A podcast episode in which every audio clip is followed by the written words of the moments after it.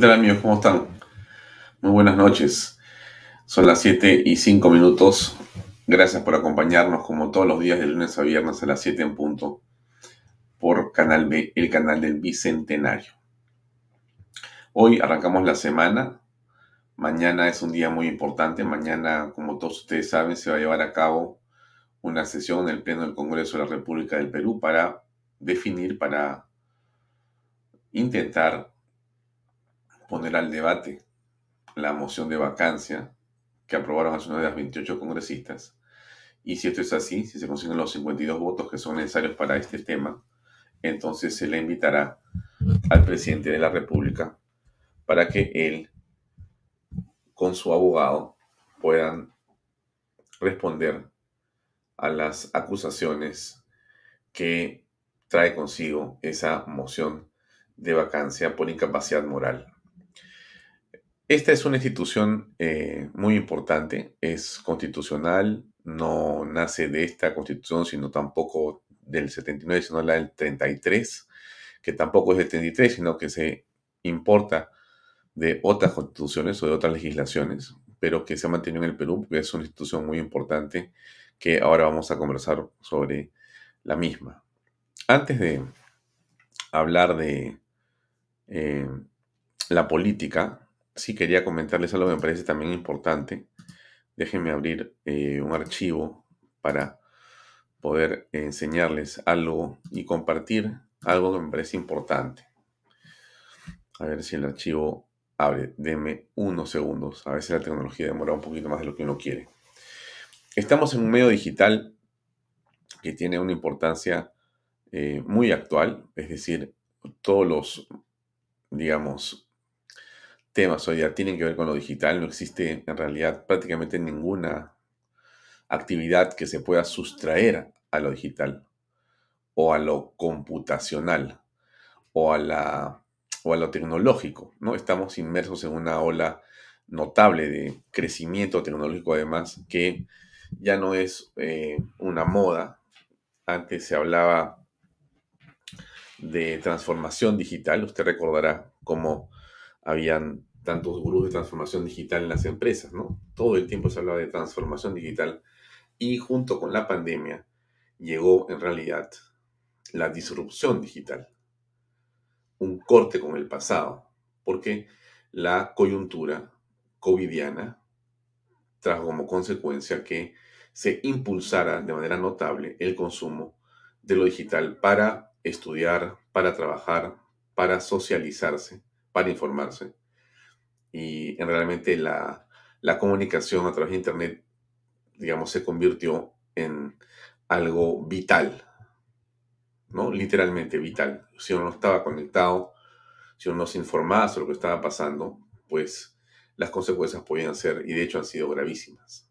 Por lo tanto, estamos en un medio y en un espacio de un crecimiento muy importante. Por eso fue también que nosotros veíamos que esto venía y decidimos fundar Canal B como, como un espacio para que usted pueda tener información, conocimiento y pueda conectarse con el mundo de la actualidad. Este que les pongo acá, ahora sí, este es el cuadro. Déjenme ponerme a un costado chiquito. Ahí, ya.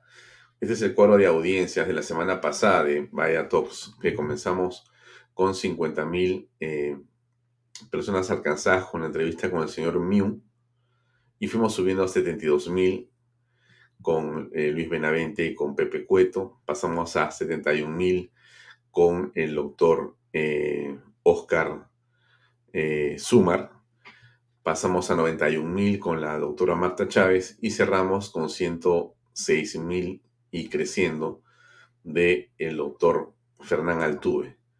Las interacciones han sido también importantes, casi 10.000 las de Fernán Altuve, y siguen creciendo, porque como ustedes saben y les he contado, eh, lo que hacemos nosotros en eh, Canal B a través de la difusión de los contenidos es colocarlos en las redes sociales al día siguiente también, es decir, cada programa tiene una hora de duración, pero también al día siguiente se producen estos clips o estos pequeños segmentos que editamos de las declaraciones de las personas que estuvieron en el programa y eso genera una gran viralidad. Llegamos a veces con un clip se supera lo que el programa completo ha hecho, por razones obvias, ¿no? Y entonces eso se suma a lo que ustedes están viendo y se tiene una alcance, un alcance muy importante, muy, muy importante. Hay programas que han tenido casi un millón de personas alcanzadas. Y esto, por supuesto, lo comento, lo digo con mucho aprecio, por cierto, eh, por los invitados que nos permiten que este programa eh, tenga una llegada importante, que seamos una alternativa, que crezcamos y que eso nos dé, digamos, cierta eh, pequeña relevancia en algún espectro de la opinión, ¿no es cierto? Y por supuesto, a nuestros anunciantes eso le va muy bien. Porque ustedes se imaginan que si usted puso un aviso en un programa que tuvo un millón de personas, bueno, eso le va a generar al que puso el aviso seguramente muchos beneficios. Así que yo creo que es bien interesante bien importante entender y comprender la importancia de los medios digitales bien hechos, ¿no es cierto? O sea, es que están organizados, que tienen contenido, que tienen estructura, que tratan de aportarle al televidente o al usuario o al que está al otro lado de las redes sociales una alternativa que tenga variedad, que tenga continuidad, que usted pueda verlo cuando quiera, ¿no? Cuando los contenidos de Canal como usted sabe, están accesibles 24 horas del día a través de la aplicación donde usted se encuentre y tenga internet. Esto es importante comentarle. Ahora, ¿por qué le comento esto? Porque, porque quería contarle algo más. Disculpen la introducción sobre un tema que no es política, pero bueno, a mí me apasiona la tecnología, desde chiquito me ha apasionado, pero creo importante contarle esto, porque usted está en el mundo internetiano, aunque no quiera, porque si no, no nos vería. Entonces quiero contarle por qué este mundo es tan importante, qué cosa está ocurriendo aquí. No es simplemente que lo ven más a ella, ¿no? ese no es el punto. El punto es por qué es que está apareciendo esto y en qué segmento está, en qué, en qué actividad se encuentra el programa o este canal, Canal B. ¿no? Miren, eh, Comscore, Comscore, lo que está arriba, el nombre es un, eh, el nombre de una este, empresa, institución, organización que hace una serie de análisis muy importantes sobre data y sobre eh, resultados de audiencias digitales en el mundo entero. Y ha hecho eh, un análisis hace poco donde explica los cambios eh, del consumo en América Latina. ¿No? Es bien interesante. No le voy a contar, son como 80 láminas. Voy a comentarle tres láminas nada más, pero me parece interesante contarle esto y después entramos a la política. Yo sé que a usted le gusta más la política, pero déjeme contarle esto, por favor, para que usted vea qué es interesante. Mire, entonces, a ver, le, doy un clic a esto para avanzar. Ahí, ahí. Eh, ¿Cómo nos encontramos en digital a nivel global? Pregunta eh, Comscore y te da esta data, ¿no? Estamos nosotros creciendo, estamos acá en Latinoamérica. Minutos promedio por visitante mensuales. ¿Cómo esto se ha ido disparando? ¿No? Por cierto, eh, es importante, es, es, notable lo que viene, lo que, lo, que, lo que va a ocurrir, lo que debería ocurrir y lo que, y lo que está y lo que está pasando en el mundo entero, ¿no es cierto? Ver lo que era y lo que va a ser, lo que era y lo que se está convirtiendo, ¿no es cierto? Y eso es importante, cómo va aumentando América Latina. Este es el caso de Perú. Déjenme mostrarle el caso de Perú. Me voy a hacer chiquito yo para que no, para, para agrandar un poquito el cuadro. Ya porque lo que está a la izquierda es Brasil. Y Perú está acá, ¿no? Y Perú muestra el mayor crecimiento en el tamaño de la audiencia digital en la región en el último año. Mire, qué interesante. El mayor crecimiento, 10%. Unos crecen 4, 1, 5, 4, 3, otros 10. Alguien dirá, pero somos, somos todavía pequeños. Claro, pero nosotros nos medimos por Perú. Pues vamos este, dejando ahí la, la, la, la figura y la información porque todos los números siempre se pueden ver de cualquier este, magnitud o forma, pero yo les cuento cómo lo veo yo. Acá tenemos un 10% de crecimiento en el Perú en la audiencia digital, en la región, en el último año. Eso es importante. O sea, nuestra eh, audiencia crece, no la de Vaya Talks, la de el espacio donde está Vaya Talks y Canal B. O sea, la audiencia digital está creciendo usted tiene que haberlo experimentado de todas maneras, porque usted es un ser humano y humanos estamos conectadísimos hoy día, si no estaríamos realmente en otra. Entonces, esto se ha producido, esta es la realidad, se ha producido este crecimiento importante y, por cierto, también crecen todos, ¿no? Y los crecen más los que están mejor. Entonces, nosotros hemos venido creciendo y eso nos parece importante eh, comentárselo a ustedes también. Estamos en un segmento que está creciendo. ¿no? Les digo porque si usted está interesado en poner publicidad, eh, este es el medio donde debería colocarlo porque está en pleno crecimiento. El consumo de noticias fue incremental en los primeros meses del año, tanto en el 2020 como el 2021. Perú es el color, este es medio, no naranja, sino medio amarillo. Miren ustedes, Perú estuvo muy disparado aquí, bajó un poco y después volvió a subir hasta agosto, junio del, este, junio del 2021. Bajó un poco y está nuevamente tratando de trepar, ¿no? Interesante la subida del tema noticioso. Arriba están otros competidores que tienen mucho más cantidad de minutos porque tienen audiencias mucho mayores. Pero es lo interesante que estamos en este, en este, en este camino de crecimiento notable del segmento de información, de noticias. Y esto es la aceleración en la digitalización fue un elemento que tomó suma relevancia en el ámbito financiero, llegando para quedarse. Miren el financiero. Perú es este color que lo han puesto, bueno, un color horrible, pero no importa, morado, ¿ya? Pero no importa, ese es el, color de Perú. Ok, entonces es muy interesante lo que pasa con Perú, cómo se dispara, cómo cae, pero cómo después comienza a subir y a trepar. ¿no? En el aspecto financiero. Estamos arriba de quién? Arriba de Colombia, arriba de México, o de Argentina, perdón, y arriba de Chile. está arriba de nosotros, acá está Argentina y está Brasil. Este moradito es Perú. Es interesante contarle esto, ¿no? Hay un crecimiento eh, muy, muy, muy interesante en lo digital. Yo le prevengo, le digo que usted apunte a los temas digitales. Donde sea que esté cualquier actividad, descanse en el tema digital, use el tema digital, proponga, promueva, eh, incentive el uso de lo digital o en todo caso haga que su marca se exponga en lo digital. ¿no? Si quiere, por supuesto, nos puede llamar, a nosotros lo ayudamos. Para eso está baella.com y, para eso está Canal B pero este es el medio, estamos en el medio, eso es lo importante. Y la última sobre esto, ya para no cansarlos más. Eh, esta es una noticia del día de hoy que saqué de Perú 21. El titular nomás para no cansarlos. ¿Qué dice? Perú registró pico de más de 3 millones de conexiones a Internet fijo al tercer trimestre del 2021. El avance fue impulsado por la competencia y el acceso a mayores velocidades, informó el OCIPTEL. Casi todas las regiones elevaron su acceso a la prestación de servicio de Internet fijo. ¿Qué significa esto? Algunas cosas buenas, algunas cosas malas. Pero lo concreto es que estamos creciendo como país en el mundo digital. Entonces, eh, ¿cómo usted, señora, señor, como tu empresario que estás mirando, cómo aprovechas esto en beneficio de tus productos o servicios? Eh, no quiero vender este, Vaya Talks o Canal B, pero somos una alternativa publicitaria muy importante. Estamos en el lugar adecuado, en el momento adecuado, con la tecnología adecuada.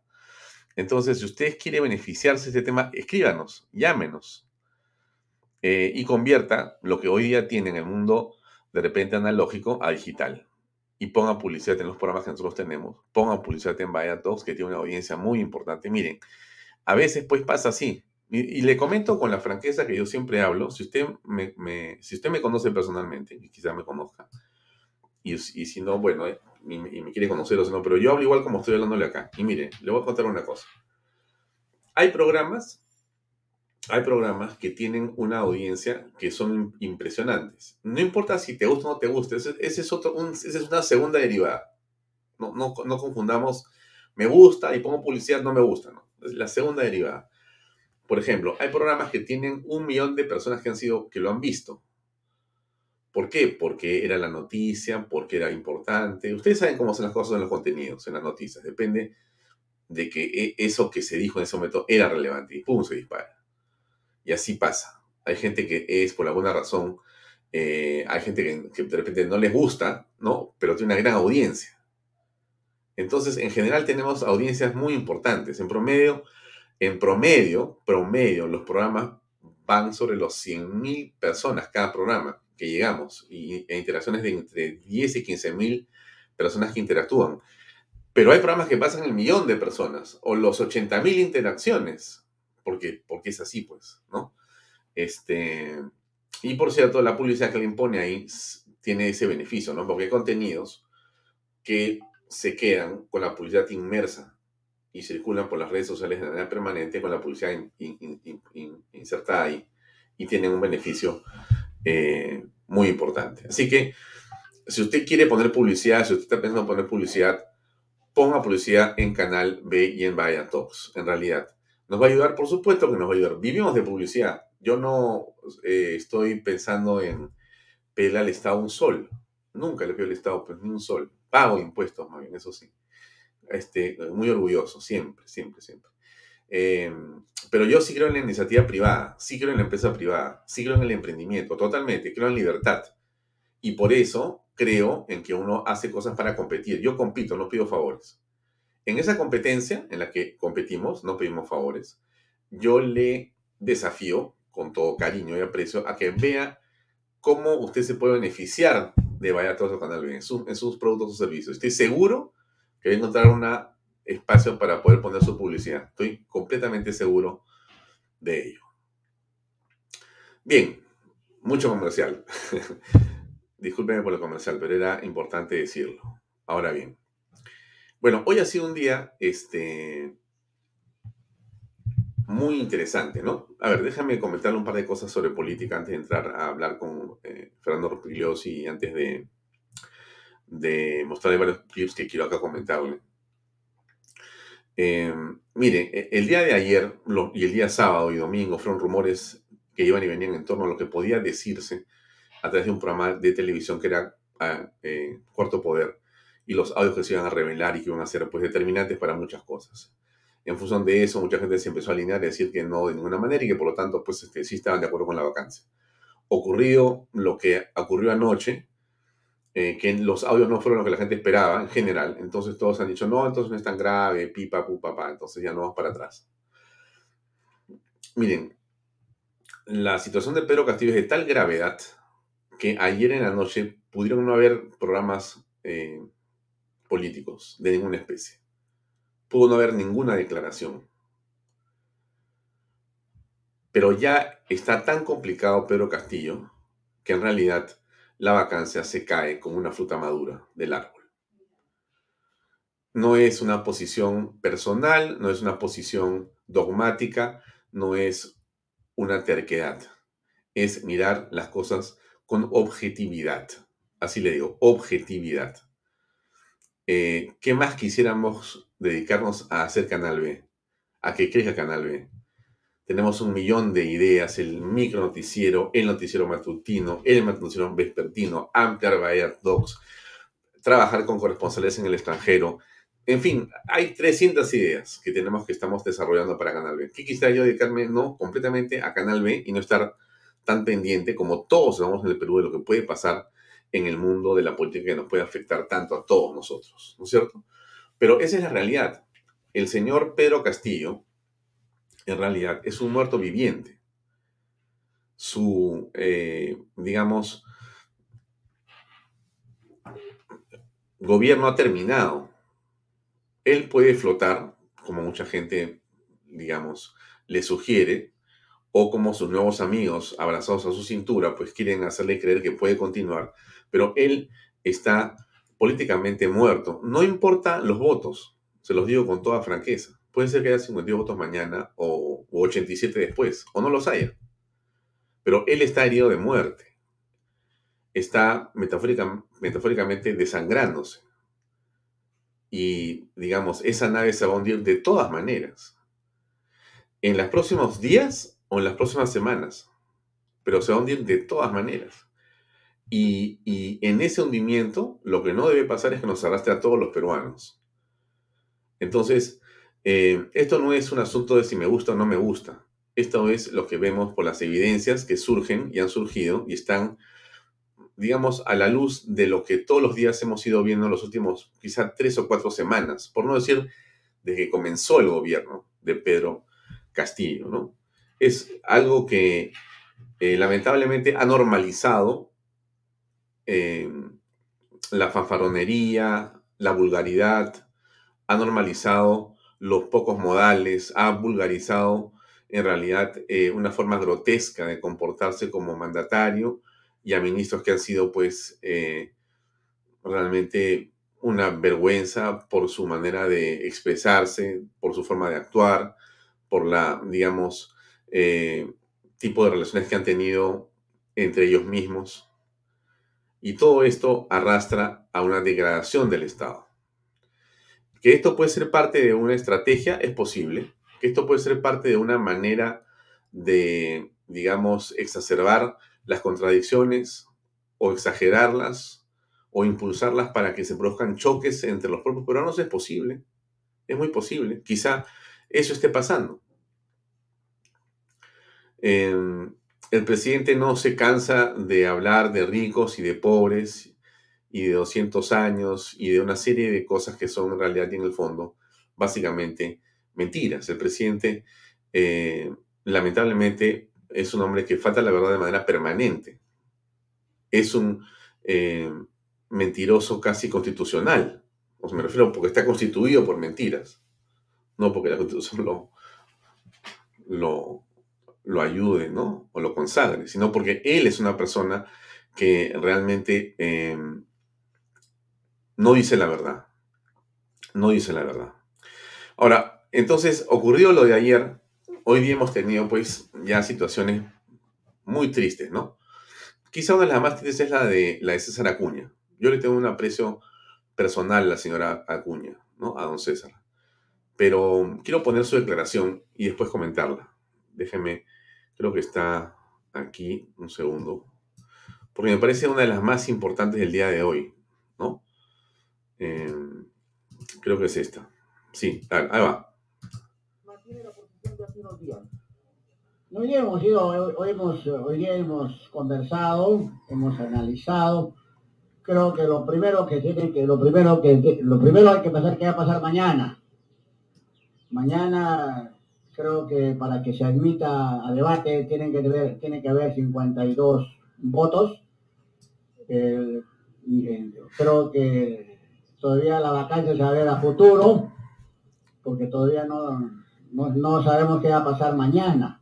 Entonces esperemos, esperemos que se cumpla con los 52 votos y si es que se cumplen los 52 votos, ya entonces recién ahí se tomará la decisión si es que se le invita al presidente al Congreso a explicar eh, preferentemente lo que ha pasado en, en Breña. Entonces, eh, en sentido, eh, y vuelvo a repetir, Alianza pues, por eso no va a permitir, no va a permitir eh, presidentes corruptos, no va a permitir, pero sí vamos a defender la, vamos a defender la del país.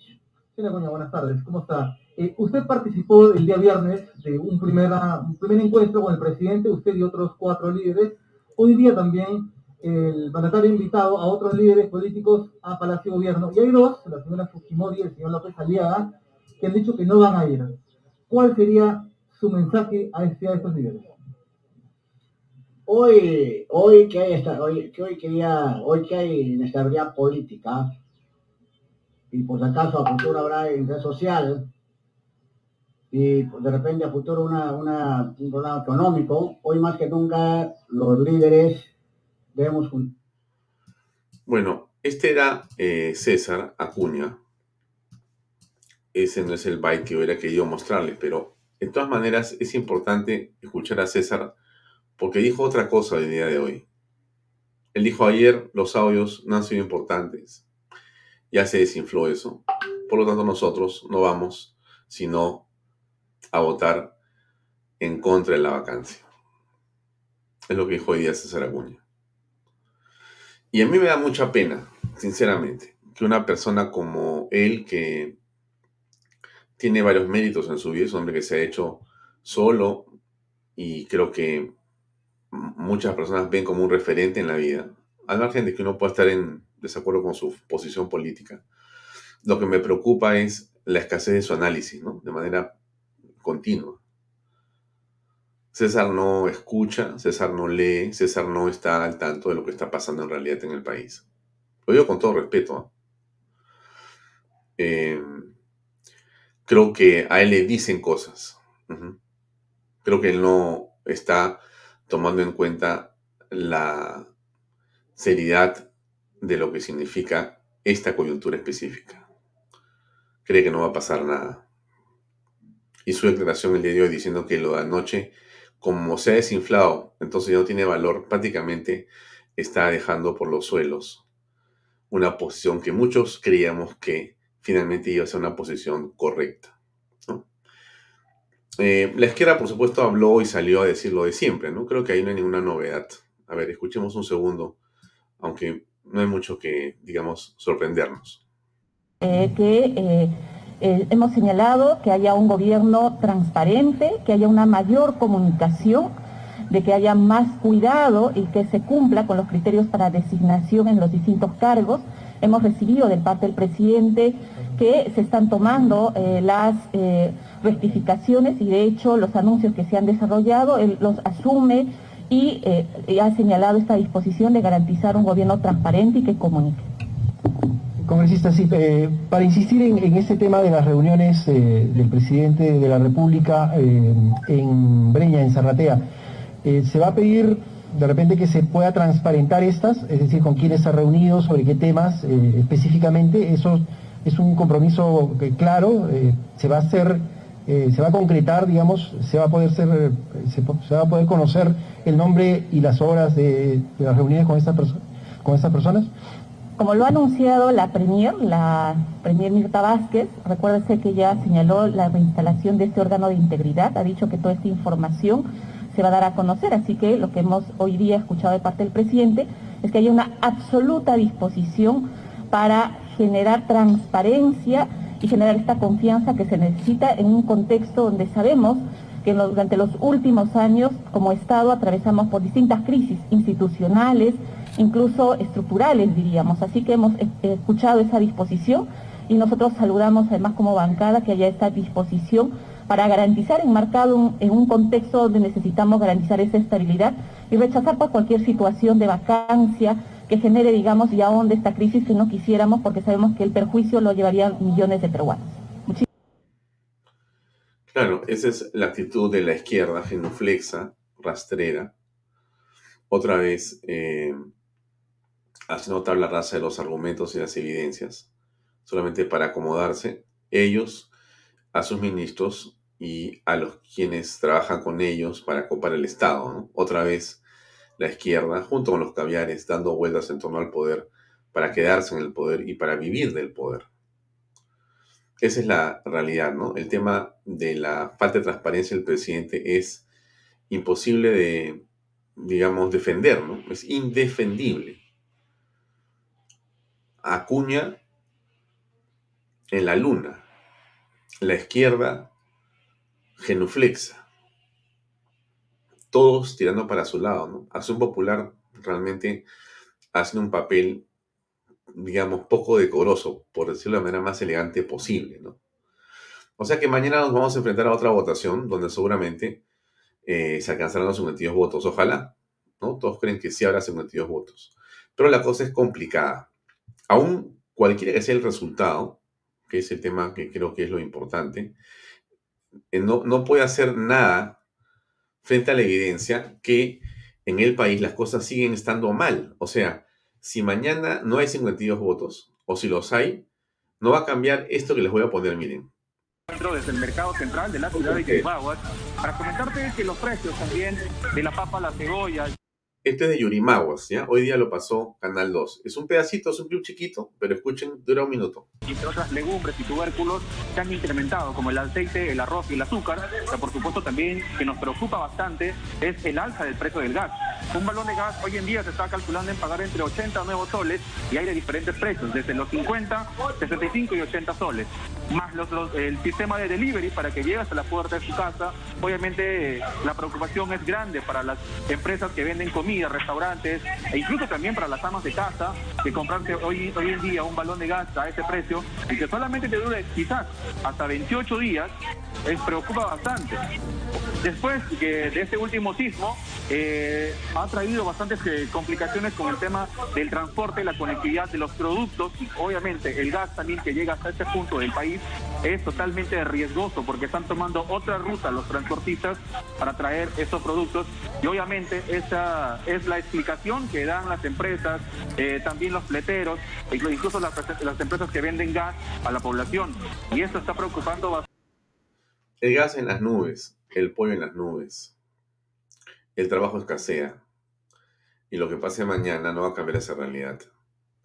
Si no hay 87 votos si los hay, no va a cambiar esa realidad. Por lo pronto hay que ver cómo se va a salir de este problema que es la crisis económica, que es creciente, la inseguridad que a todos nos persigue.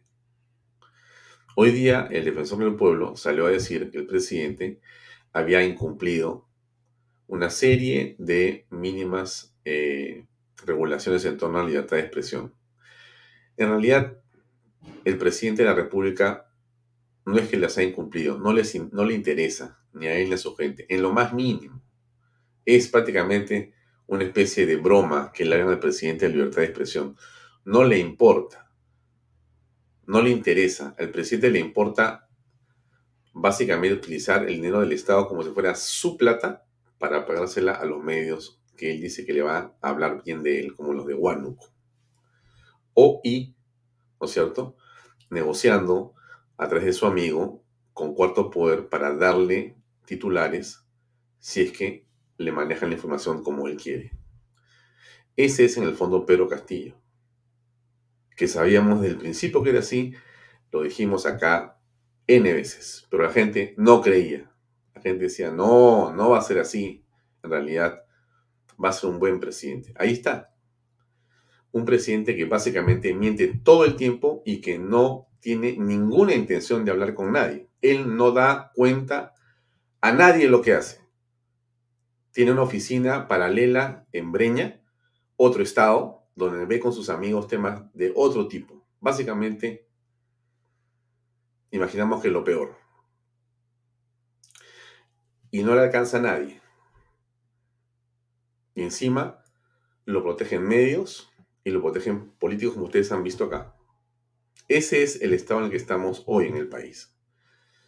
Bueno, hablemos con Fernando Raspiglosi. ¿Qué les parece? Un segundo. Este no es. Creo que este acá está Fernando. Aquí está Fernando. A ver, acá viene. Vamos para ahí.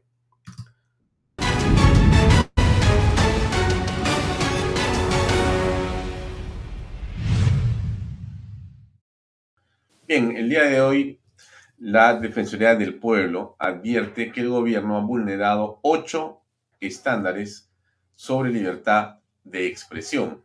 Ocho estándares sobre libertad de expresión, un tema bastante grave. Un informe sobre los primeros 120 días del actual gobierno, la Defensoría citó hechos como agresiones a reporteros, declaraciones de funcionarios y la negativa del presidente a dar entrevistas.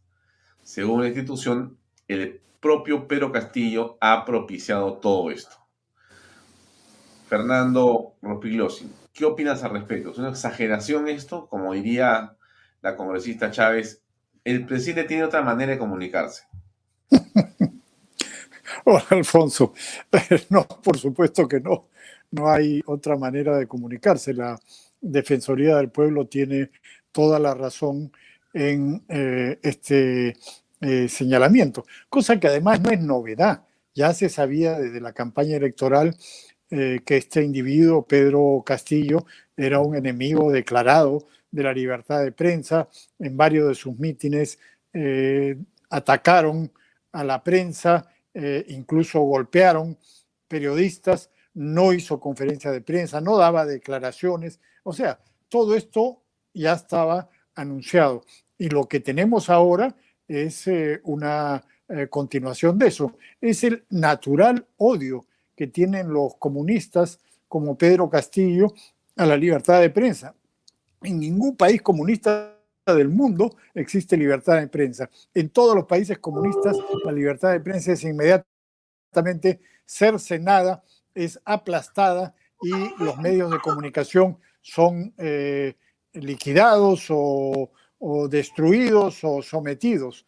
Eso es eh, una constante en todos los regímenes comunistas. Aquí todavía, por cierto, no pueden imponerse, no pueden aplastarlos, pero actúan eh, como eh, cualquier gobernante comunista. Lo único que están esperando es tener la fuerza suficiente para liquidar definitivamente la libertad de expresión. Ahora, aquí hay una declaración también interesante. La ministra de Trabajo, la congresista Chávez, afirmó que el presidente de la República, Pedro Castillo, eh, en realidad eh, no tiene por qué hacer conferencias de prensa. Y además de ello, ella dice que, bueno, em, la relación ha sido un poco tormentosa con los medios de comunicación, pero espera que el presidente en algún momento se pueda comenzar a comunicar con los medios de comunicación, o sea, de mejor manera. Bueno, ¿cómo ves tú esto que el trabajo del presidente no es hacer conferencias de prensa? Eh, sin duda, el trabajo del presidente también es hacer conferencias de prensa, como lo han hecho todos los presidentes eh, en el Perú eh, de las últimas décadas y lo hacen todos los presidentes de gobiernos democráticos del mundo, todos, sin excepción.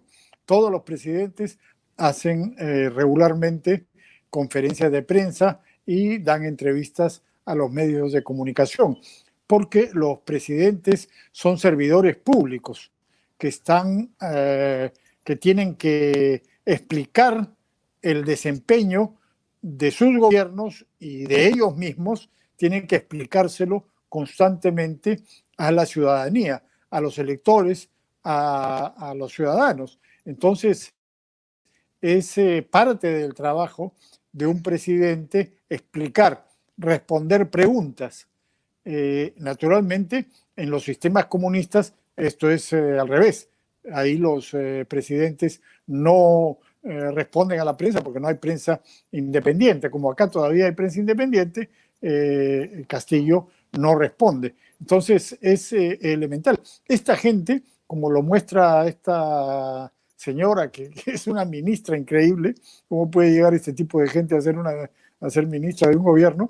Eh, no entiende eh, la democracia, no tiene la menor idea de lo que es la democracia, desprecian la democracia.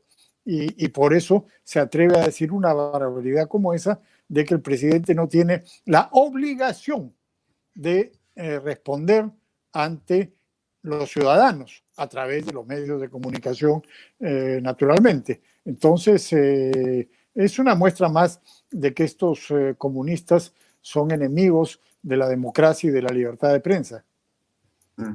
Eh, ayer en el reportaje que apareció en Cuarto Poder, finalmente se ve a este señor Chávez, que es amigo del presidente, Sánchez, perdón, eh, Alejandro Sánchez Sánchez, amigo del presidente, se ve en un diálogo, se revela que él trata de convencer o de silenciar y ofrecer eh, a eh, ese medio entrevistas exclusivas a cambio del silencio y a cambio de que no se muestre una u otra cosa. Em, bien, ¿cómo tú aprecias este hecho? Lo han relativizado algunos medios. Eh, bueno, han dicho que no ha sido un gran destape, que en realidad no es importante una información como esa porque este señor solamente es amigo del presidente. Eh, en eh, mi opinión, es muy importante. Es verdad que eh, las especulaciones habían llevado a alguna gente a esperar que hubiera otro tipo de información, pero al margen de eso, lo que ha dicho ese individuo, Sánchez, es muy importante, porque él, sin ser funcionario público, está hablando a nombre del presidente de la República y está tratando de sobornar a un medio de comunicación. Eh, en este caso no, no se trata de sobornarlo con dinero, sino con información que es fundamental para cualquier medio de, comunicación. Entonces, le está ofreciendo eh, información privilegiada que no tiene ningún otro medio de comunicación a cambio que silencie una eh, información que tenía este medio de comunicación. Es un clarísimo intento de soborno que lo hace alguien a nombre del presidente de la República, sin duda, habiendo conversado con él y eh, sin ser funcionario público, lo cual hace que esta situación sea gravísima. Desgraciadamente, pues, el sistema de justicia está en manos de los caviares, que son aliados y protectores de Castillo. Entonces, eh, no pasa nada acá, ¿no? Como no pasa nada con Pacheco, como, no pasa nada con otra serie de personas eh, corruptas del entorno de Castillo, que siguen libres y sin que eh, nadie les haya puesto un dedo encima, como este individuo, el sobrino Fray Vázquez y, otra mucha gente, no se ha allanado el local de Breña, en fin, el sistema de justicia está realmente podrido eh, y está en manos de los caviares. Por eso este individuo Sánchez permanece impune a pesar de este declarado intento de soborno a un medio de comunicación. Bueno, a ver, pero ha señalado una cosa que es muy importante y es el hecho de que al margen de la propia vacancia, el hecho es de que la vacancia, aún inclusive en el supuesto que se logre admitir al debate mañana para después se consiga los, los votos, ¿no es cierto? O sea, se consiga mañana 52 y después 87, aún inclusive en este caso la pregunta es, ¿cuál es el siguiente paso?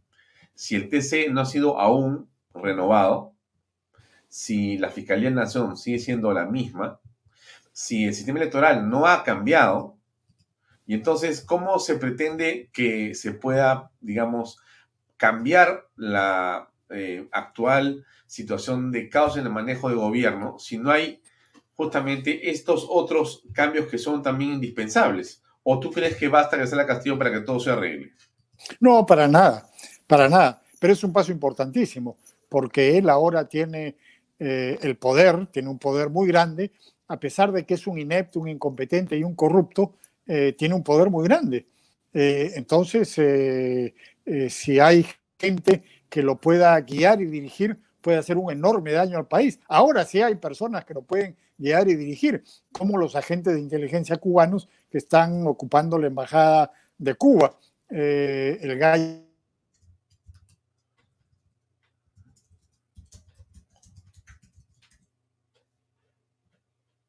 algo con el internet Por el hecho de ocupar la presidencia de la República, eh, tiene mucho poder. Pero eh, sacarlo sería muy importante. Y naturalmente sacar también a Dina eh, Boluarte. Hay que ir por partes, ¿no? como tú dices, el sistema de justicia está podrido, el sistema electoral está podrido, pero hay que avanzar hasta donde se pueda y paso por paso. Claro, eh, pero estas personas, me refiero, por ejemplo, al eh, embajador cubano, en realidad es un espía. Eh, y la esposa también. Entonces, ¿cómo se explica, cómo se entiende? ¿En medio de qué estamos, eh, Fernando? Esto es inconcebible. bueno, es inconcebible en un gobierno normal, pero es perfectamente coherente en un gobierno comunista. O sea, ojo, son eh, no solamente espías, son operadores políticos que ya tomaron el control de, muchas cosas. Por ejemplo, hemos visto cómo inmediatamente Vladimir Cerrón, que estaba criticando al gobierno y que ponía todos los días tweets críticos, ya se alineó inmediatamente, porque Vladimir Cerrón es un agente cubano también. Entonces ha llegado su jefe, el gallo Zamora, y le ha dicho que se alinea. Inmediatamente han sacado un comunicado diciendo que están en contra de la vacancia. Y esa es una de las cosas, uno de los objetivos más importantes que tiene este espía y operador eh, cubano en el Perú, que es eh, juntar a las izquierdas que están divididas, fraccionadas, por asunto de poder, no por los objetivos que todos los tienen eh, similares, sino por las peleas por el poder. Entonces, una de las cosas que está haciendo este individuo es juntarlos. Y la otra cosa, la más importante, es el control de las Fuerzas Armadas y la Policía Nacional. Y sin ninguna duda, este individuo va a marcar los pasos que tiene que dar Castillo para lograr ese control político, porque ahí finalmente No les importa que la popularidad de Castillo eh, caiga, eh, que esté desacreditada, eso les importa un comino. todos los gobiernos comunistas del mundo se imponen por la represión. A ellos finalmente no les importa la popularidad. No hay un solo gobierno comunista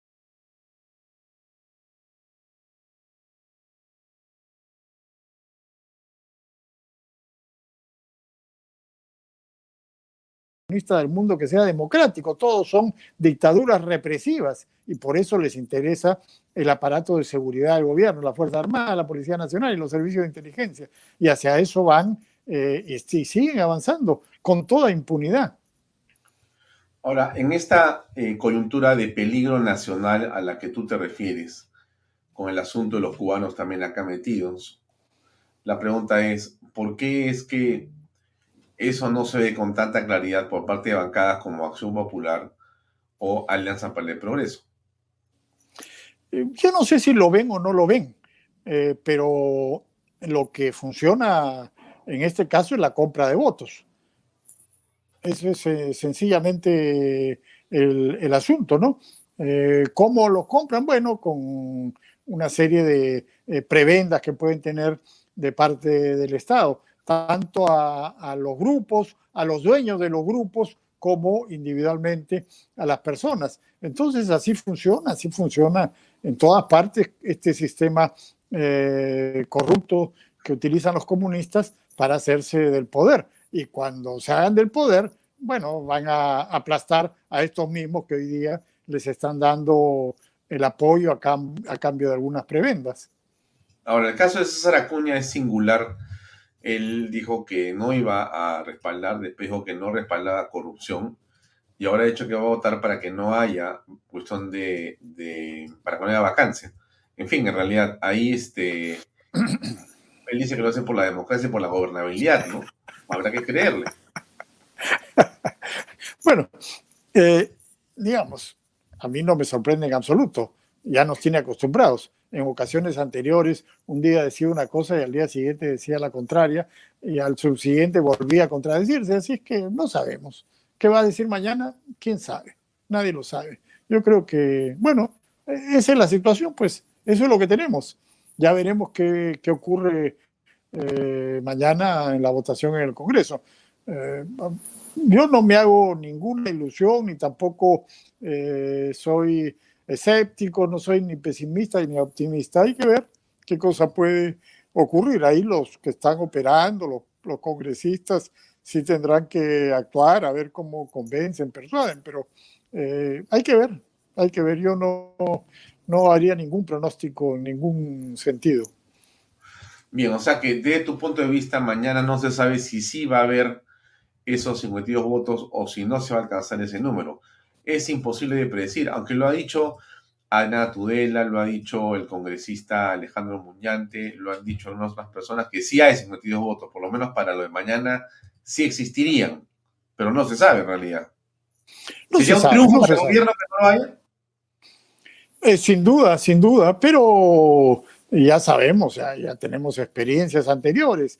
También eh, en la primera ocasión, eh, Pedro Pablo Kuczynski pudo eh, salvar el escollo, Vizcarra también pudo salvarlo, en fin, ya, ya conocemos cómo la historia reciente del Perú, así es que estas cosas eh, nunca son definitivas, sea para un lado o para otro.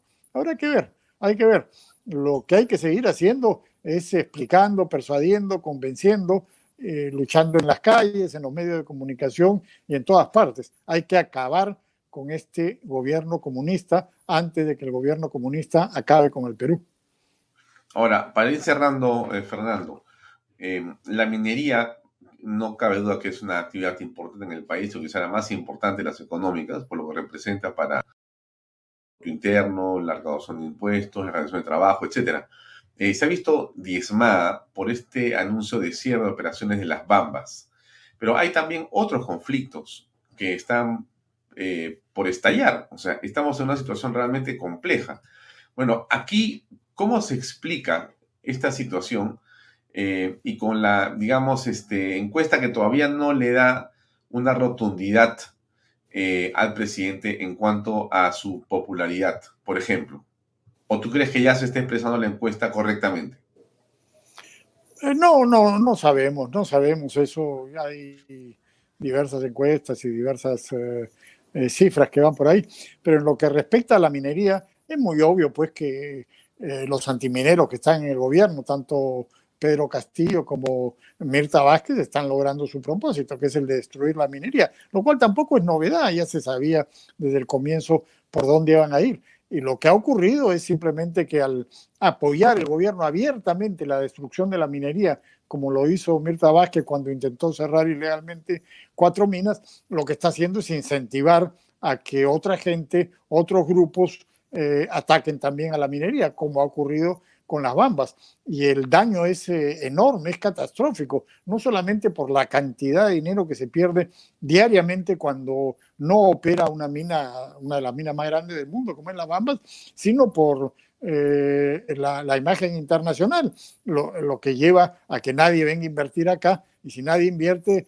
no hay empleo. Y el principal problema que tenemos los peruanos es el, empleo. Eso está clarísimo. O sea, los daños inmediatos, las pérdidas que se están eh, sufriendo cada día, eh, hay que sumarle esa pérdida inmaterial, que es la pérdida de prestigio, que es dificilísimo de recuperar, y lo cual implica que en los próximos años nadie va a venir a invertir al Perú. Es gravísimo lo que está sucediendo, por eso digo, hay que acabar con el gobierno comunista antes de que el gobierno comunista acabe con el Perú.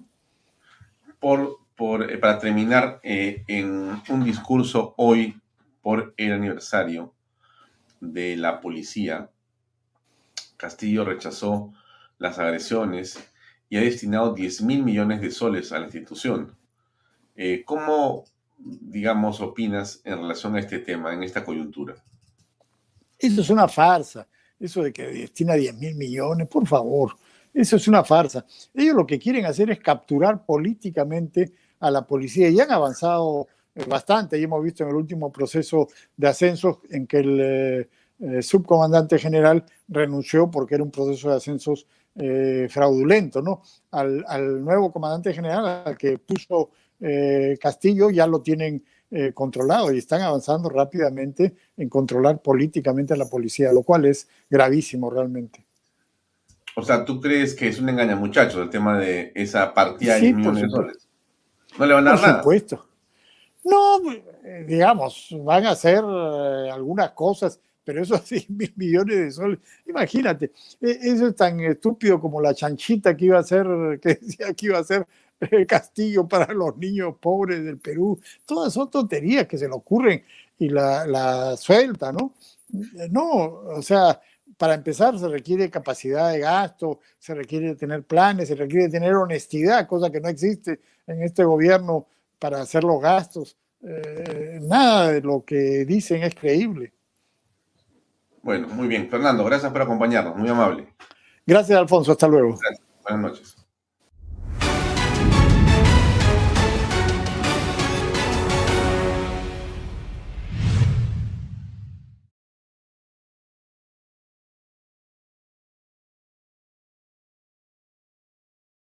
Su micro, por favor. Gracias. Sí, era Fernando Rospigliosi nos acompaña aquí en Vaya Talks. Y bueno, miren, eh, mañana es un día importante, es la votación. Vamos a ver cómo se comporta el Congreso en general. Hay muchos congresistas que ya han adelantado su voto porque van a pedir que efectivamente se debata el tema. Se debata el tema. En democracia lo que importa son los debates. Mañana tendremos una interesante transmisión de Bahía Talks. Eh, vamos a revisar punto por punto los siete eh, argumentos que el Congreso ha esgrimido para vacar de manera constitucional por eh, incapacidad moral permanente al presidente Pedro Castillo Terrones. Vamos a ver qué dicen los que lo defienden, ¿no? Ayer hubo un programa muy bueno en Agenda Política, estuvo Víctor García Toma e hizo una explicación muy sencilla, pero muy contundente. Vamos a tenerla mañana la razón para compartirla con ustedes y comentarla también hay muchos puntos ahí que aprender y que desarrollar. Yo creo que mañana será un día notable, importante y seguramente va a triunfar la democracia al final de cuentas, que es lo más importante. Eso es todo amigos. Llegamos al final del programa. Gracias por acompañarnos. Recién comienza la semana. Va a ser una semana dura, difícil, pero muy interesante. Nos vemos mañana a las 7 en punto como siempre aquí en Canal B y en Vaya Talks. Buenas noches.